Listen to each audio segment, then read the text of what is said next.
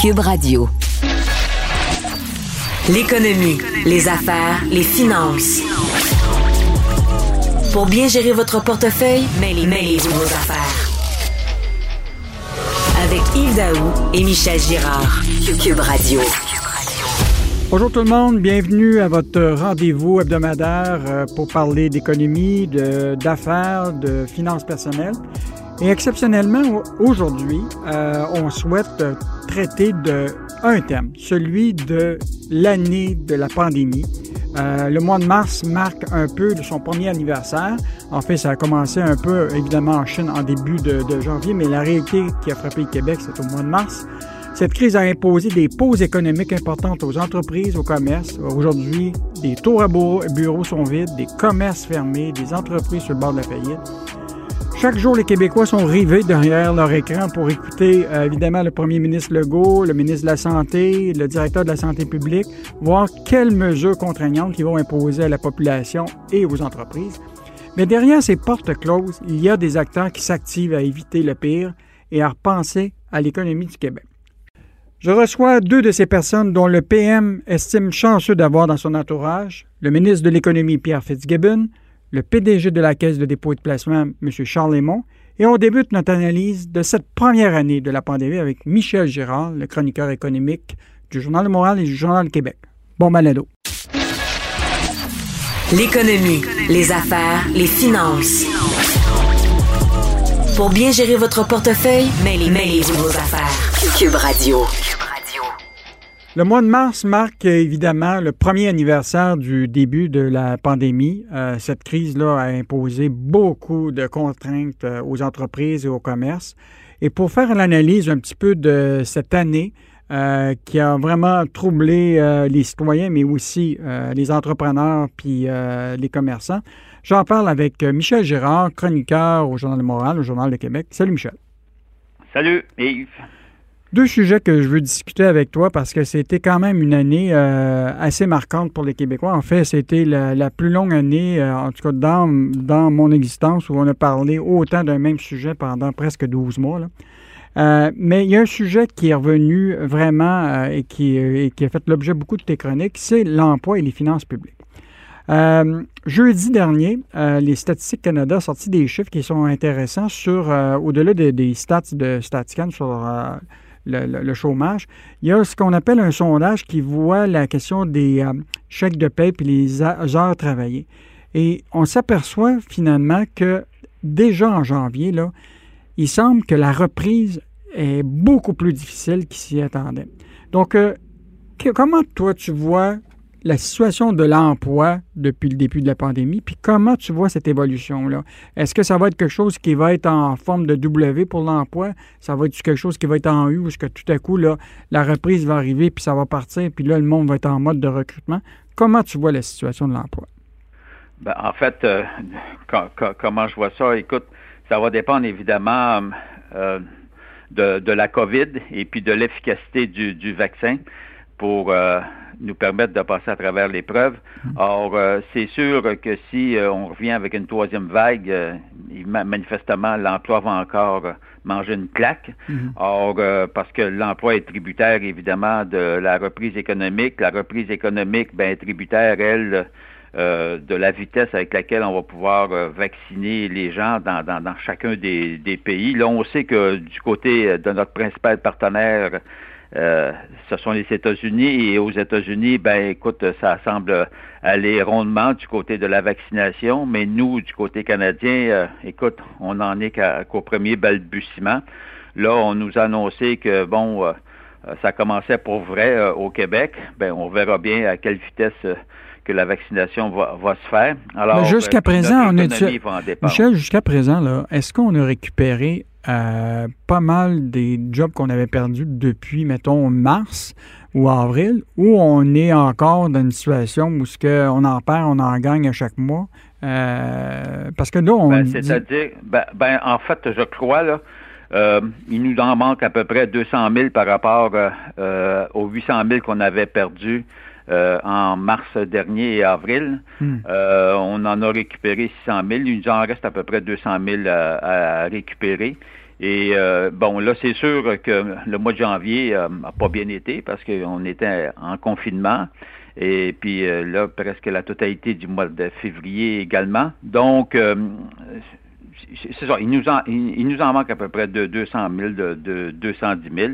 Alors, ce qui est énorme en passant, hein, je rappelle que dans les promesses électorales, à chaque fois qu'on avait une campagne électorale, on nous promettait euh, de, créer 200 000 jobs. Mais oui, là, nous, on a perdu 800 000 en un, en un mois et demi, et puis euh, il nous en reste 200 000 à récupérer, ne serait-ce que pour attraper le niveau d'emploi du mois de février euh, il y a un an, là, mm-hmm. février 2020. Alors, euh, fait que, on, est rendu à ce, à, ce stade-là. Alors, euh, c'est sûr que, regarde, sitôt qu'il va y avoir euh, reprise sérieuse de l'économie, évidemment jumelée à, à, la vitesse avec laquelle on va vacciner les gens, ben, on va récupérer nos emplois. Moi, je suis pas inquiet pour la récupération de l'emploi, je suis juste inquiet pour le temps que ça va prendre pour le faire, mm-hmm. dépendamment de la vitesse de la vaccination. C'est vraiment l'élément clé, hein, mm-hmm. la vaccination de la population, non seulement au, au, Québec, au Canada, mais également à travers le monde, parce que, euh, que si tu veux, l'économie mondiale se reflète sur l'ensemble des économies Mhm. Nous sommes avec euh, Michel Girard, chroniqueur au Journal de Montréal, Journal de Québec. Michel, évidemment, là, euh, beaucoup de nos entreprises au Québec, là, ça n'allait pas bien avant la pandémie. La pandémie est venue euh, faire le trouble fête pour plusieurs d'entre eux. Mais évidemment, la sortie de, la, de, cette crise-là, qui commence, à, évidemment, comme tu dis, avec euh, le début de la vaccination potentiellement, il y avait des entreprises que ça n'allait pas bien, mais il y a beaucoup d'entreprises qui, là, ils ont vu que peut-être qu'ils vont refaire leur modèle d'affaires, la façon qu'ils vont fonctionner. Moins de monde dans les tours à bureau. Euh, ils vont probablement avoir automatisé euh, pendant cette période-là beaucoup de leur production, tout ça. Y a-t-il des chances que, évidemment, euh, les gens vont regarder le, portrait et vont dire on va être capable de faire plus avec moins à la sortie de cette, euh, de cette crise-là? Ben, moi, je pense euh, sincèrement, là, on est forcé à faire, comment dire, une espèce de modernisation euh, de, de, nos entreprises euh, à cause euh, du télétravail. Puis c'est sûr qu'un pourcentage, là, il est élevé, le télétravail, mais il va, il va en rester en tout cas un, pourcentage assez élevé. Donc, ce qui veut dire que ça va changer pour plusieurs entreprises le modèle, le modèle du, du, du, du travail. Alors, euh, c'est sûr que ça, ça aidera pour les tours à bureau. Mettons que c'est un mhm. secteur euh, qui risque de, de, de, de, connaître une mauvaise passe encore pour euh, assez longtemps. Alors, mais moi, oui, oui, tu as, raison de dire ça, ça vient forcer tout le monde à, à comment dire, à moderniser. À, moderniser tout ce qui est travail, mhm. selon évidemment le secteur dans lequel dans lequel on est. Michel, évidemment, je veux te parler d'un sujet qui, euh, bon, évidemment, là, pour le moment, tout le monde ne questionne pas euh, vraiment euh, l'argent qui est investi pour aider les entreprises. Là, évidemment, tu as vu quand même Justin Trudeau avec les nombreux programmes d'aide de la PCU à la question de l'aide aux entreprises. La même chose ici à Québec avec toutes sortes de programmes pour de garanties de prêts. Mais à un moment, ça, ça va se terminer, ou en tout cas, ça va diminuer. Euh, mais il en demeure pas moins qu'on euh, a investi beaucoup. Est-ce que on a atteint un niveau, là, de, on a étiré l'élastique des finances publiques, puis là, il pourrait nous péter dans le visage, ou on a encore du jeu pour étirer cet élastique-là?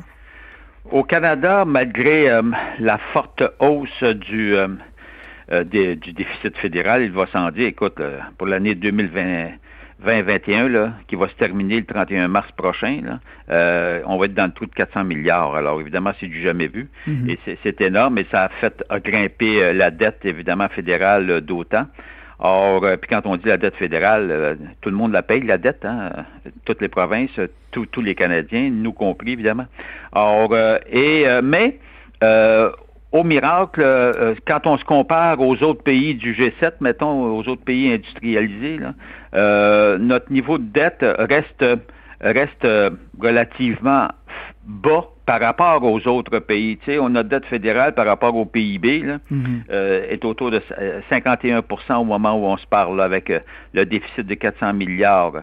Alors aux États-Unis, euh, tu sais, ça c'est c'est- c'est 100% ou même plus, là, puis dans, dans plusieurs pays. Donc, quand on se compare, évidemment, on, on, on est, on, on est en bonne situation. Maintenant, une fois qu'on a dit ça, euh, c'est pas les autres qui payent notre dette, hein. c'est nous-mêmes qui allons devoir la payer. Et puis, plus tu augmentes la dette, évidemment, la, les générations, la, la génération actuelle, ça, ça, ça va bien, ça va bien pour nous parce qu'on reporte le paiement à plus tard, mais les générations futures, euh, ce sont elles qui vont qui vont écoper. Et puis, à un moment donné, ta décision quand tu vas quand tu vas présenter les prochains budgets annuellement, les gouvernements font, tu as deux, t'as deux choix. Ou bien tu augmentes les impôts, ou bien tu coupes dans les programmes. Il est là le risque. Là. Or, euh, tu sais, ça va bien aller là, pendant, pendant encore trois, quatre ans, surtout qu'on est dans une année électorale au fédéral. On s'entend-tu qu'ils vont pas couper? Là? Mhm. Or, euh, mais, euh, mais ça vient fausser, fau- fausser un peu l'avenir budgétaire. Mais quand on se compare, c'est pas si inquiétant que ça.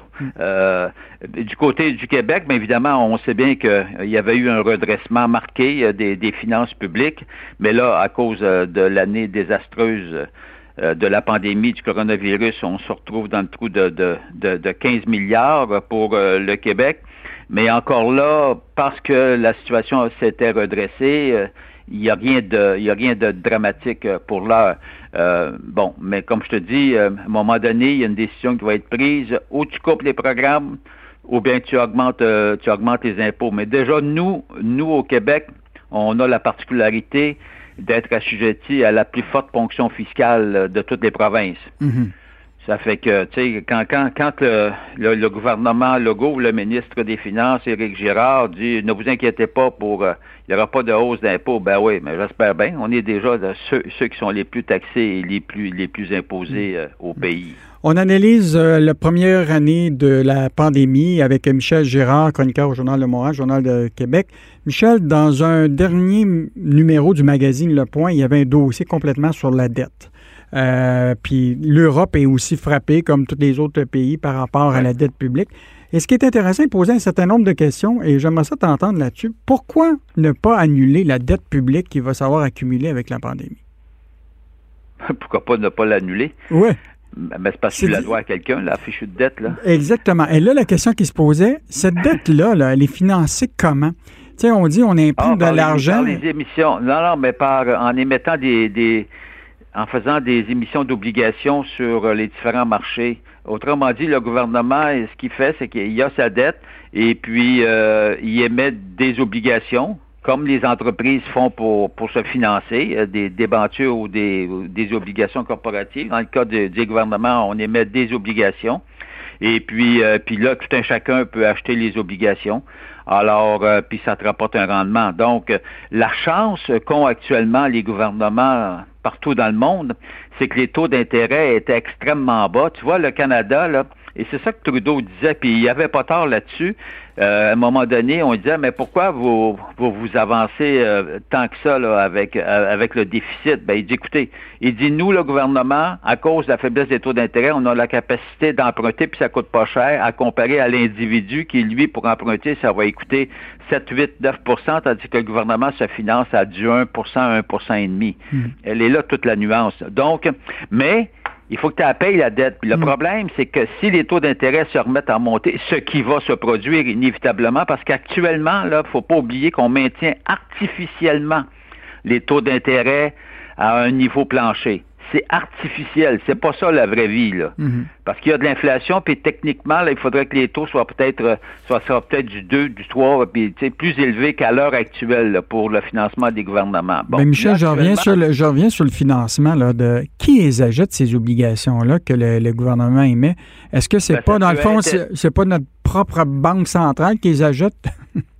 Ben, c'est-à-dire qu'elles interviennent, elles, euh, les banques centrales, euh, la Réserve fédérale américaine, la Banque du Canada, puis les autres banques centrales sont intervenues effectivement et elles rachetaient sur le marché elles, en rachetaient, mais elles ne rachetaient pas la totalité, on s'entend là. Alors, ce qui veut dire que ce sont les caisses de dépôt de placement à travers le monde euh, qui achètent ces produits-là. Quand on parle de titres de revenus fixes, comme la caisse de dépôt, là, quand on nous dit qu'elle a tel rendement mm. avec euh, ses, titres à revenus fixes, mais c'est ça, elle achète elle aussi là, des, des obligations fédérales euh, or, ou des obligations provinciales. Et euh, donc, euh, mais, mais, mais c'est sûr que les banques centrales, exceptionnellement, euh, dans le cadre de la, crise économique qu'on vient de vivre, on, en ont racheté énormément. Autrement dit, c'est le principe qu'elles, c'est comme si elles, imprimaient de l'argent. C'est, l'équivalent d'imprimer de l'argent. Mais ça, là, tu peux pas, tu peux pas utiliser ce modèle-là, comprends-tu, tout le temps, parce que, parce que ça tient pas. économiquement parlant, là, euh, ça peut pas tenir cette mm. histoire-là. Mm-hmm. À court terme, ils ont retrouvé que le remède fonctionnait, mais, euh, mais à long terme, ça ne pourra pas marcher. Bon, ben Michel, je pense qu'on a fait vraiment le tour de l'horizon de ce un an de, pandémie. Euh, puis là, ton cadran sonne pour nous dire que c'est peut-être la, la fin de... Signaler que c'était fini. Non, que c'est la fin de la crise, la crise sanitaire et le début de la relance économique. c'est le signal. C'est le signal. Michel, merci beaucoup de ton analyse. Donc, c'était Michel Girard, chroniqueur au Journal de Montréal et au Journal de Québec. Merci.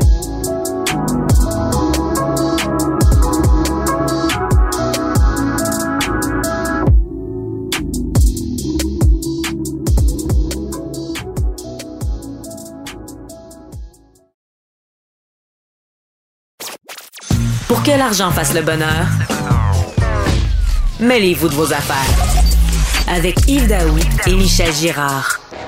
Le mois de mars a marqué évidemment un peu le premier anniversaire du début de la pandémie. Euh, cette crise qui a évidemment commencé euh, en Chine en début janvier, mais le Québec a été vraiment frappé en, mars.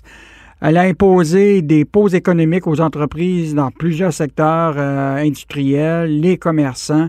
Aujourd'hui, on se retrouve avec des tours à bureaux un peu vides, des commerces fermés, des entreprises sur le bord de la faillite.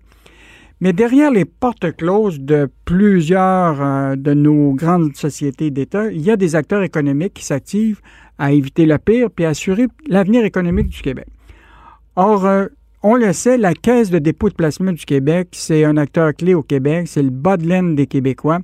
Elle gère des millions d'argent de, des cotisants des, Québécois à travers 40 euh, déposants institutionnels, dont 8 qui représentent 90% de ses déposants. Donc, on pense à la Régie des rentes du Québec, à tout ce qui est les caisses de retraite des employés de l'État.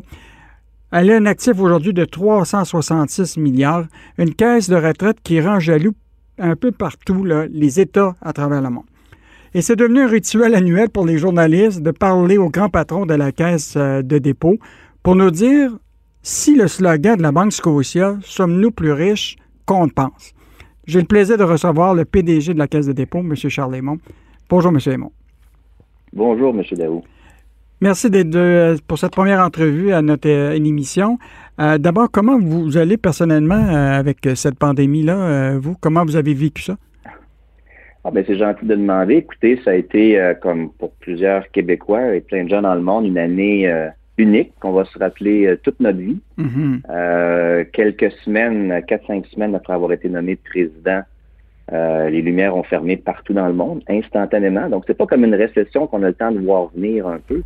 ça a été subi pour tout le monde. Puis, ça n'a pas seulement affecté nos vies professionnelles, ça a affecté nos vies personnelles. Mm-hmm. Alors, c'est certain que de travailler de chez moi, une bonne partie du temps, s'assurer que la caisse est opérationnelle à distance, parce que dès ce moment-là, les marchés étaient en hausse, en baisse, c'était très volatile.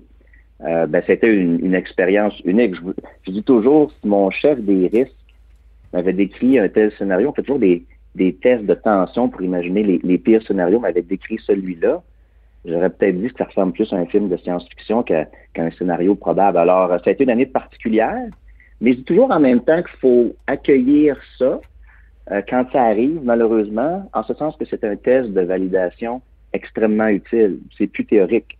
On voit ce qui fonctionne très bien dans l'organisation, ce qui est solide, puis on voit où est-ce qu'on a des, aménagements, des ajustements Monsieur, Monsieur Aymon, est-ce que la Caisse était prête à faire face à cette crise-là euh, dès le départ? Puis y a-t-il quelque chose que vous avez vous allez changer compte tenu de ce que vous avez vu par rapport à cette crise-là qui a frappé aussi rapidement de la façon que vous allez investir dans l'avenir? Hmm. C'est difficile de se préparer à une pandémie, je vais vous avouer, parce qu'on n'en avait pas eu depuis un, siècle. Mais néanmoins, on était-tu bien préparé? Je dirais qu'au niveau de notre solidité financière, nos liquidités, euh, l'organisation avait appris les leçons de 2008.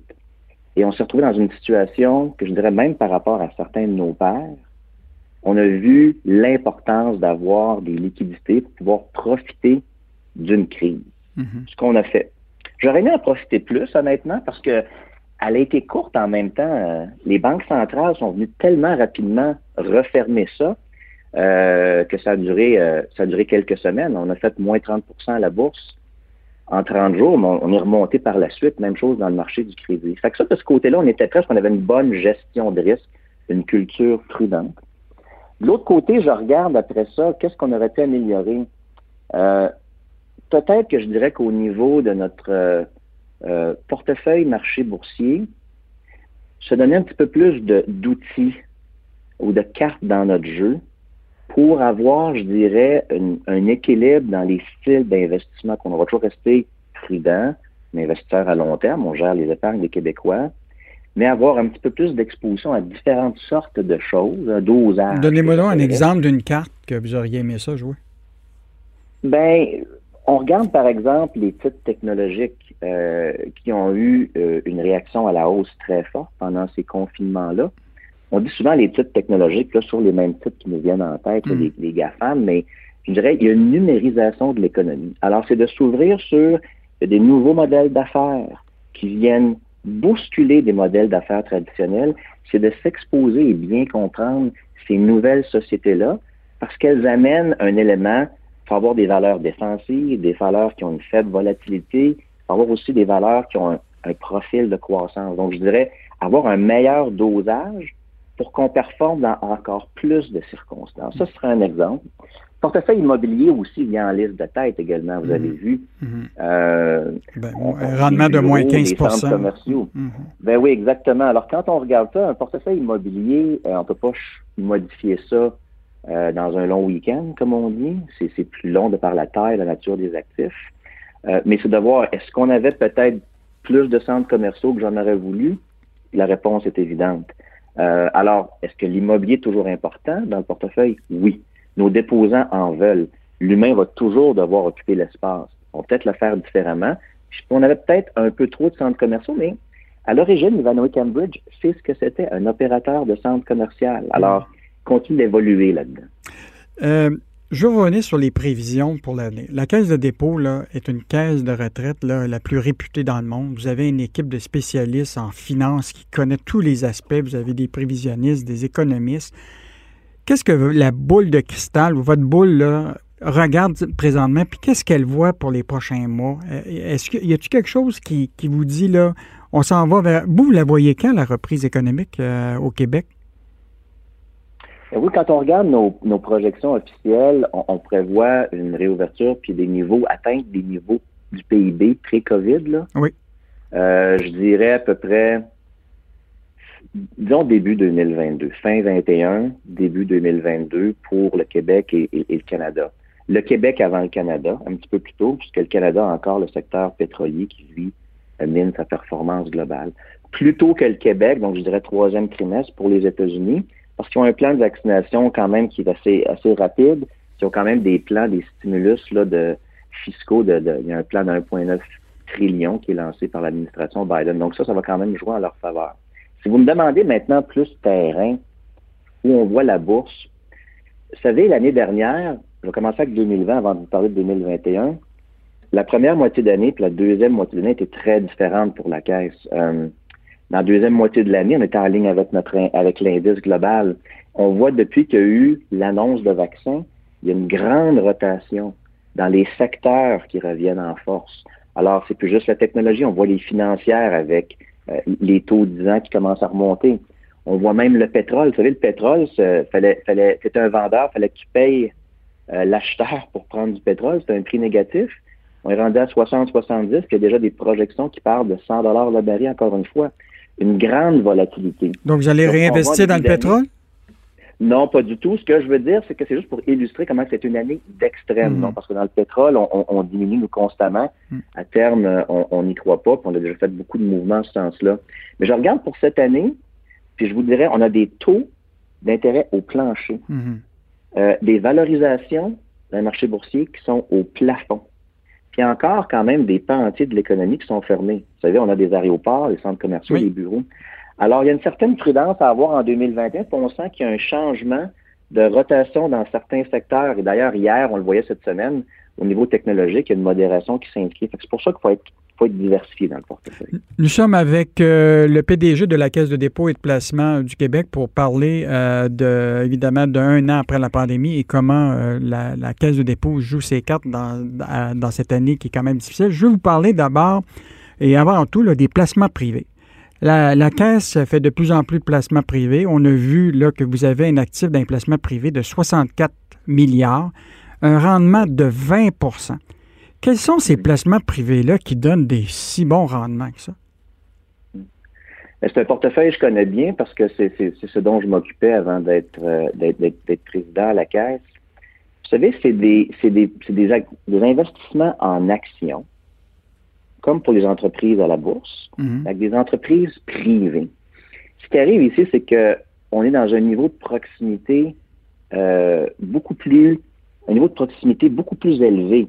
C'est gré à gré avec des entreprises. On les connaît, on leur parle, on regarde leurs projections, leurs plans d'affaires, on intervient avec elles, même au niveau opérationnel.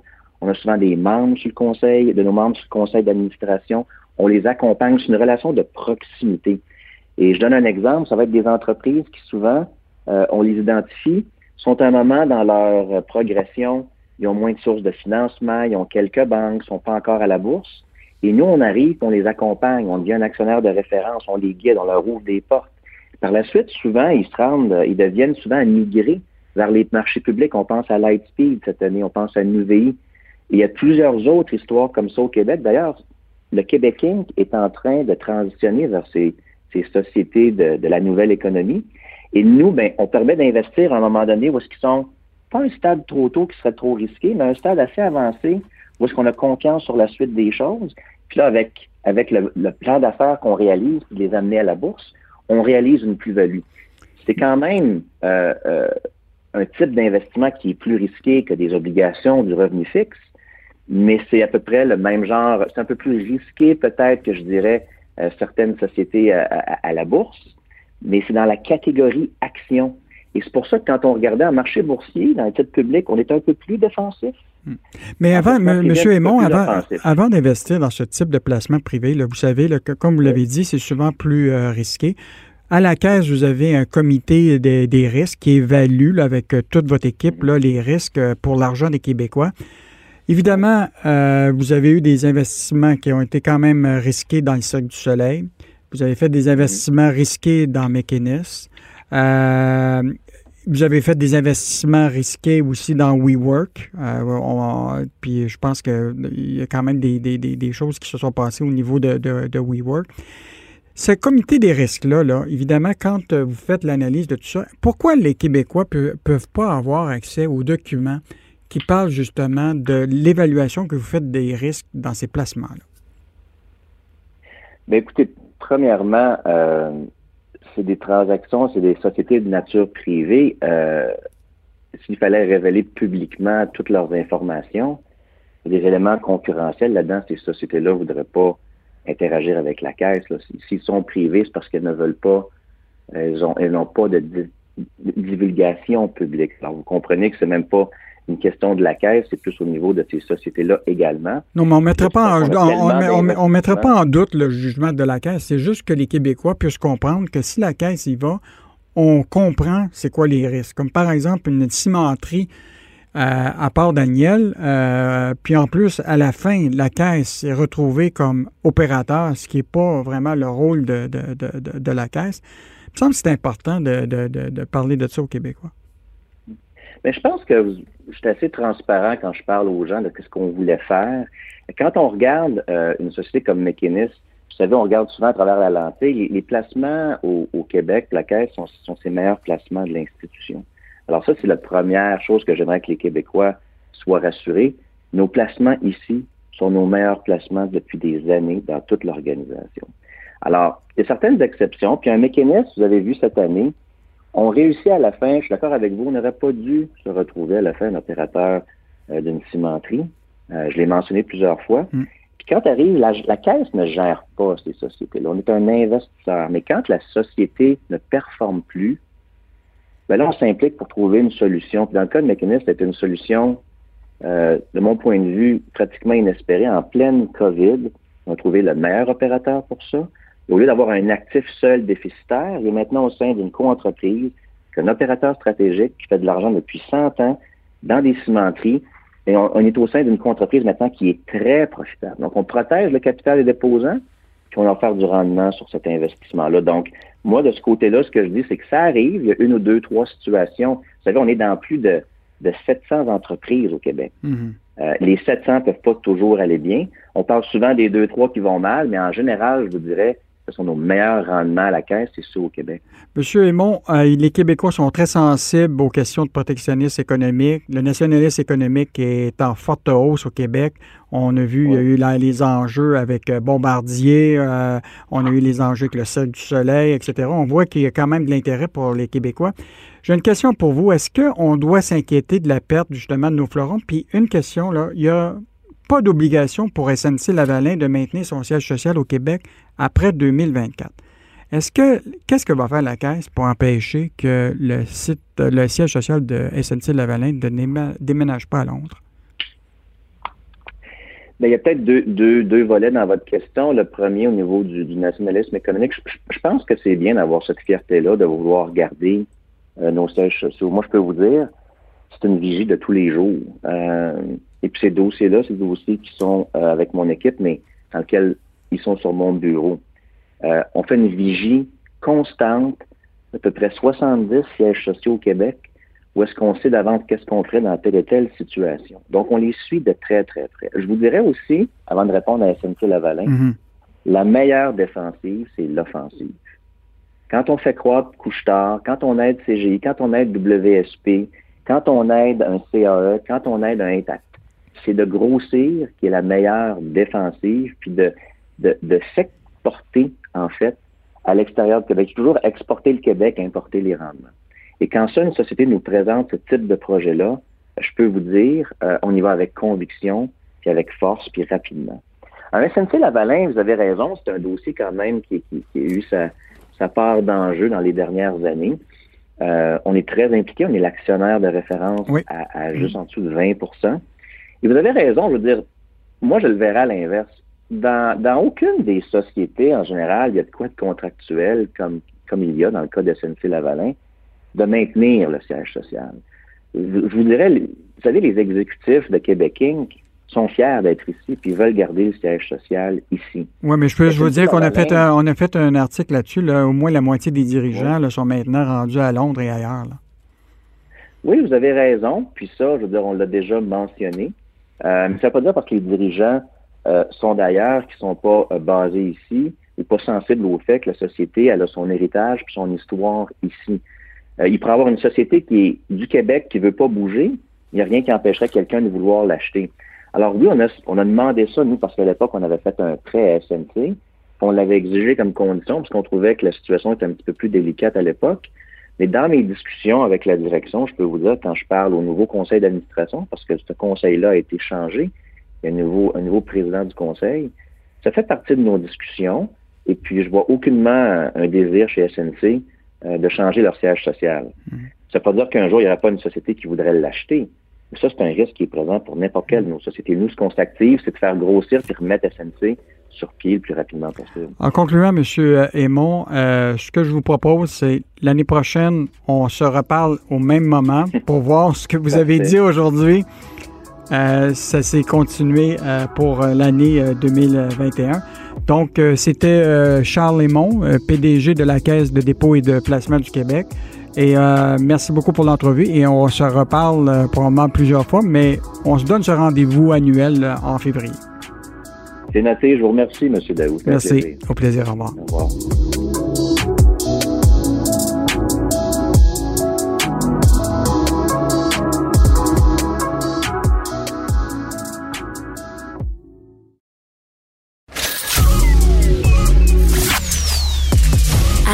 De vous virer sur une scène. J'ai eu mon Yves Daou et Michel Girard vous rendent la monnaie de votre pièce. Vous écoutez Mêlez-vous de vos affaires avec Yves Daou et Michel Girard. Cube Radio.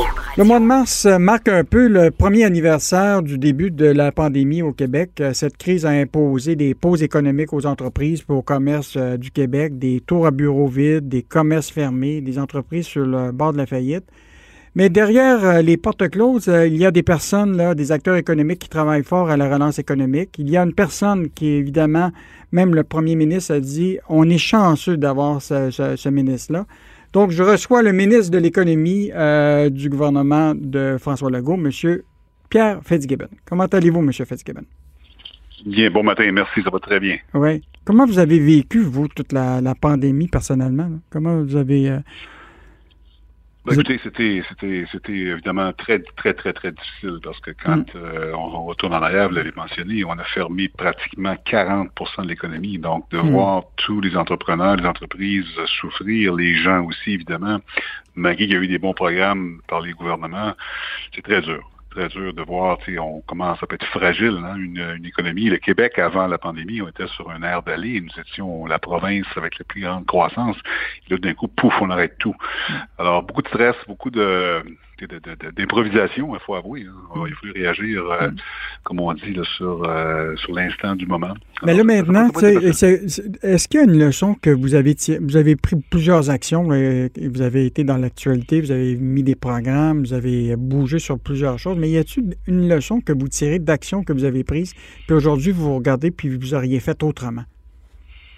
Je pense que la question d'approvisionnement stratégique. Hein. Je pense, euh, on moi, j'ai vu la psychose des masques, la psychose euh, mm-hmm. des e pays. Je pense qu'on a tous appris de ça et on ne veut plus retourner dans une situation comme ça. Donc, des, situations difficiles, j'appellerais quasiment catastrophiques, là, il faut, il faut, il faut se prémunir dans certains, certains dans, dans, dans, le cas particulier de celui-là, c'est clair que nous étions pas prêts.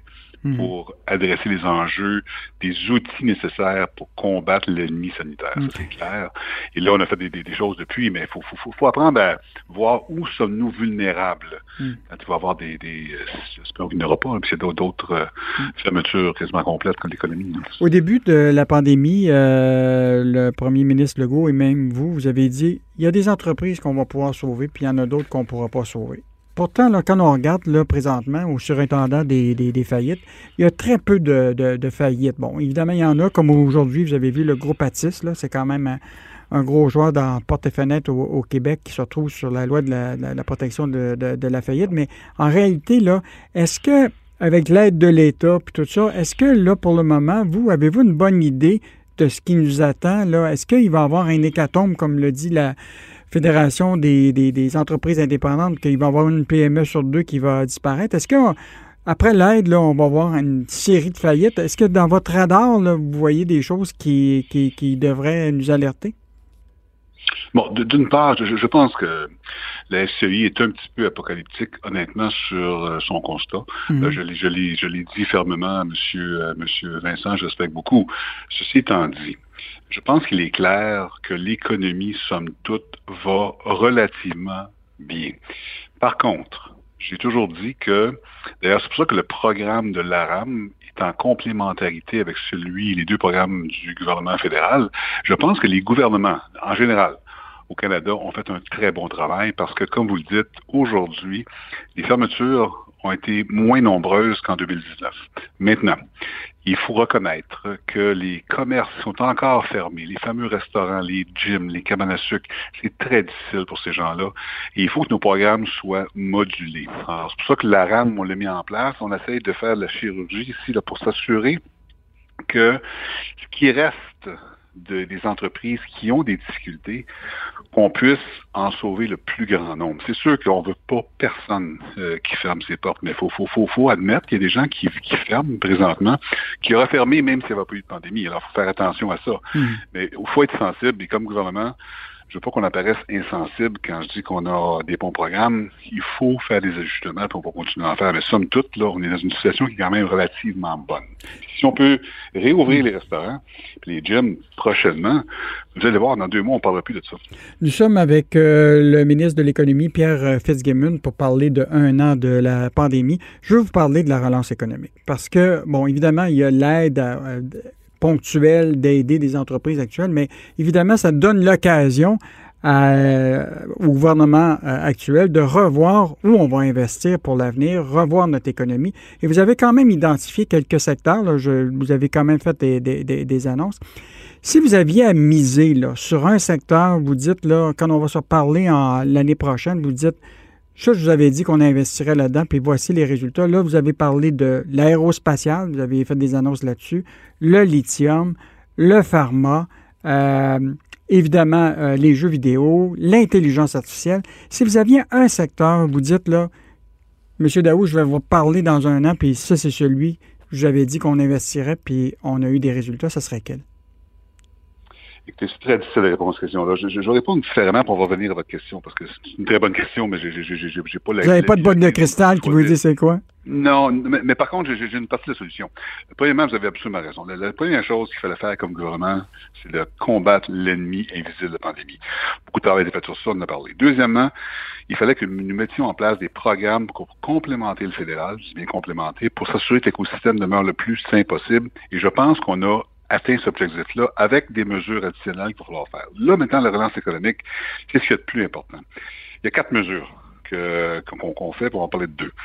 Secteur stratégique, il est clair que le gouvernement doit compenser le manque d'investissement privé dans les secteurs qui sont performants pour le Québec, qui étaient performants avant la crise. Premier, premier point. Deuxième point, il faut numériser encourager l'innovation. C'est les deux choses les plus importantes. Après, la balance commerciale qu'il faut essayer d'équilibrer, donc exporter plus, importer moins, et développement économique régional. Je reviens stratégique, il y a cinq secteurs importants. L'aluminium, l'aéronautique, les sciences de la vie, l'électrification des transports et nos ressources naturelles, forêts et mines. Dans ces cinq secteurs-là, nous allons mettre pour loin de 200 millions d'argent additionnels les prochains 18 mois pour s'assurer qu'il y ait des projets mobilisateurs pour qu'on puisse créer des emplois et aussi maintenir les emplois. Moi, ce qui, moi, ce qui m'inquiète le plus, c'est que je ne veux pas voir des ingénieurs en aéronautique transférer de secteur parce qu'il n'y a pas assez de projets. Mhm.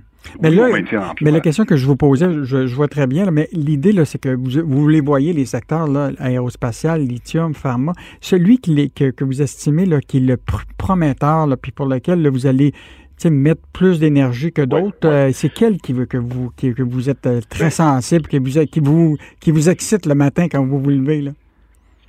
Le côté des euh, électrifications des transports. Pourquoi? Parce qu'on part de, de loin.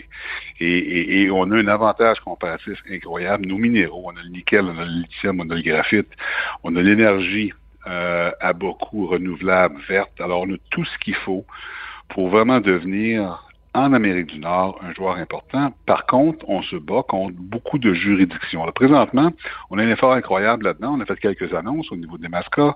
Mm. D'autres, j'espère, s'en viennent. On travaille, on a une, jeune équipe euh, à temps plein sur ce dossier-là.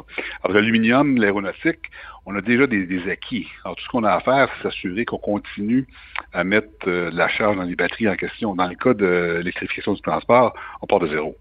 Moi, ultimement, ce que je veux voir au Québec, c'est que nos minéraux se transforment en batterie, au moins pour la consommation des véhicules électriques qu'on va fabriquer au Québec, ne serait-ce que les autobus scolaires, autobus urbains, trains, euh, camions. Donc, je pense qu'on a, un projet de société qui est excessivement porteur pour le Québec.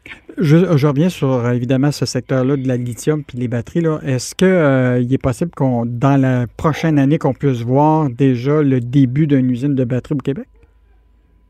Bon, écoutez, probablement quand on parle d'usine de batterie, là, je ne veux pas faire de toto de sémantique, mais c'est important, il faut faire attention parce qu'il y a une chaîne qui est très complexe. On parle du minerai, mhm. on doit le transformer, on parle d'hydroxyde de lithium, on parle de sulfate de nickel, on parle de euh, sphérique en de graphite, il y, a un, processus de transformation. Après ça, on fait des cathodes qui viennent de, en grande partie du nickel et du lithium, on fait les anodes qui viennent du, graphite. Mhm, mhm. Après, on a un cellulier qui fait la cellule, puis après, on a l'assemblage de batteries. Donc, il y a plusieurs morceaux de la chaîne. Je pense que dans, en 2021, notre objectif, c'est d'annoncer, idéalement, dans chacun, pour chacun des maillons de la chaîne, des choses. Donc, au niveau du minerai, on a annoncé deux projets, Nouveau Monde Graphite, Nemaska, le nickel va s'en venir. Au niveau de l'assemblage des batteries, on va probablement annoncer des choses dans le prochain mois. Mm-hmm. Et entre les deux, nous travaillons très fortement avec plusieurs investisseurs stratégiques étrangers qui regardent le Québec et disent Wow, il y a quelque chose qui se passe au Québec ici. Là. Et quand on regarde le marché de l'Amérique du Nord, il y a un marché potentiel incroyable. Donc, est-ce que le Québec peut devenir central à une chaîne d'approvisionnement plus courte? Parce qu'aujourd'hui, les cellules sont faites principalement en Asie. Mhm. Alors, on peut concevoir moment donné, ben, ça va être fait euh, dans, un, dans un environnement géographique beaucoup plus court. Euh, Monsieur Fitzgibbon, je vais vous parler d'un secteur qui est quand même un secteur qui est l'équivalent de l'industrie automobile euh, en Ontario, qui est l'aéronautique. Bon, vous avez vu les annonces récentes de, de, Bombardier, qui a quand même coupé des, des, des, des, emplois. Évidemment, cette grande entreprise qui était très impliquée dans le ah, évidemment, les, avions commerciaux sont partis. Euh, et là, il reste juste les jets d'affaires avec quand même 13 000 euh, employés. Et rappelez-vous, la division des jets d'affaires de Bombardier, il y avait eu des discussions à une période où ce que ça pourrait être vendu euh, aux gérants américains Textron. au moment où il y avait eu des enjeux par rapport à la dette de, Bombardier. Si jamais Bombardier décidait de vouloir vendre cette, division des jets d'affaires à une entreprise, est-ce que qu'est-ce que vous feriez? Premièrement, vous avez entièrement raison. C'est un secteur où on ne peut pas laisser partir des fleurons. On est quand même aujourd'hui dans une situation où il y a beaucoup ce qu'on appelle des Tier 1. On parle des Airbus, on parle de Bombardier, on parle de Pratt Whitney, on parle de CA, euh, on parle de Goodestech qui est rendu un gros joueur. Il faut maintenir cet écosystème-là. D'ailleurs, l'annonce de la semaine passée, on était agressif avec Telesat. Bon, Telesat, MDA, ce sont des opérations satellitaires, mais quand même, les satellites, c'est de l'aéronautique. Donc, on est content de voir qu'on va, créer 600 emplois bien rémunérés. Il faut faire la même chose dans, les, dans le secteur aéronautique plus traditionnel. Nous ne voulons pas et ne pouvons pas laisser partir Bombardier, parce que Bombardier, avion d'affaires, ce sont les champions du monde. Mm. Euh, la société a changé de, changé de face, évidemment, on sait tout ce qui s'est passé, mais aujourd'hui, on a, on a une, entreprise qui est dominante dans son secteur. Alors, on va mm. tout faire pour que Bombardier reste ici. On va tout faire pour qu'il y ait une croissance. Tout comme on va vouloir que le fameux A220 de euh, Airbus qui est fait à Mirabel. Il y a un peu de vente face présentement, mais il faut s'assurer que cette société-là continue à faire ces avions-là, parce que tout l'écosystème de la chaîne mm. d'approvisionnement québécoise pour en souffrir. Donc, on est je suis très sensible. Mais ben, vous savez, le chef de la direction financière d'Airbus, Dominique Assam, a récemment fait ses prévisions par rapport, et là, il était un peu inquiet par rapport à la rentabilité du A220. Il dit même que l'objectif est de de, profitabilité. Là, il a reporté ça à 2026. Puis il dit que les pertes de l'A220, là, euh, écoute, c'est énorme. Euh, puis pourtant, nous, on est en partie un peu actionnaire de, tout ça. Vous n'êtes pas inquiet, vous, euh, par rapport à la situation du A220? Écoutez, je suis inquiet du secteur au complet parce que ce, que le, CFO d'Airbus référait, c'est qu'il y a un décalage. Hein. Mm-hmm. Les sociétés aériennes qui sont en difficulté vont retarder l'achat d'avions. La question fondamentale, c'est est-ce que le A220 est un avion qui est performant et a sa place dans l'écosystème aéronautique civil? La réponse est oui. Mhm. Je pense que c'est un des meilleurs avions avec le, 787, le, Dreamliner. Alors, je vais faire de publicité pour personne. Alors, le A220 est un excellent avion.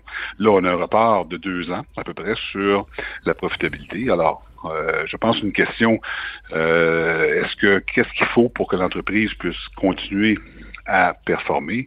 Et on va regarder avec Airbus ce qu'il y a à faire. Mais je pense que fondamentalement, le programme de 220 n'est pas remis en question ici.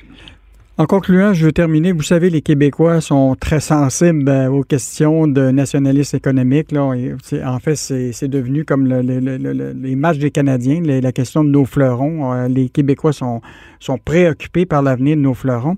Euh, je revenir sur un dossier que vous connaissez très bien, qui est l'achat de Transat par Air Canada. Hier, le PDG de la Caisse de dépôt a dit déjà clairement qu'il fallait envisager un plan B pour, pour, pour Transat. Est-ce que vous, comme ministre de l'Économie, euh, êtes prêt à soutenir, euh, bon, on sait que l'homme d'affaires Pierre Calpelado a déjà indiqué clairement que lui, il est intéressé. Vous, est-ce que vous êtes prêt à, embarquer et à appuyer Pierre Calpelado pour être capable de garder le, siège social au Québec puis de faire en faire une compagnie nationale au Québec? La viabilité d'Air Transat est au cœur de nos préoccupations.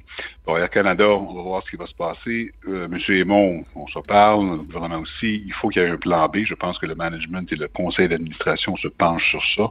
Et dans le plan B, s'il y a une solution québécoise, peu importe laquelle, le gouvernement du Québec va être au rendez-vous. Monsieur... Il faut évidemment faire attention, parce qu'il faut juste euh, nuance, il faut faire attention, parce que c'est quand même il faut, faut, faut, c'est une industrie qui, qui, qui, qui, a le vent de face. Là. Et puis être transat, c'est pas facile ce qui se passe. Donc c'est sûr, nous voulons intervenir. J'ai été très clair sur ça, même à mes homologues au fédéral. Euh, il faut par contre avoir une structure qui tienne la route, là, parce qu'on ne peut pas retomber dans le même dans la même situation dans deux ans. Donc c'est sûr mm. qu'il y a des, des choses majeures qui devront être faites dans l'entreprise en termes de structure de capital, je parle entre autres, si euh, le plan A ne fonctionne pas. Mais définitivement, le gouvernement du Québec va épauler euh, tout Québécois qui est intéressé à l'entreprise. Merci beaucoup, M. Fitzgibbon. C'était le ministre de l'Économie, Pierre Fitzgibbon, qui a beaucoup de travail encore à faire pour permettre aux entreprises du Québec de, relancer leur entreprise, puis évidemment de relancer l'économie. Ben, je vous souhaite une bonne année, M. Fitzgibbon.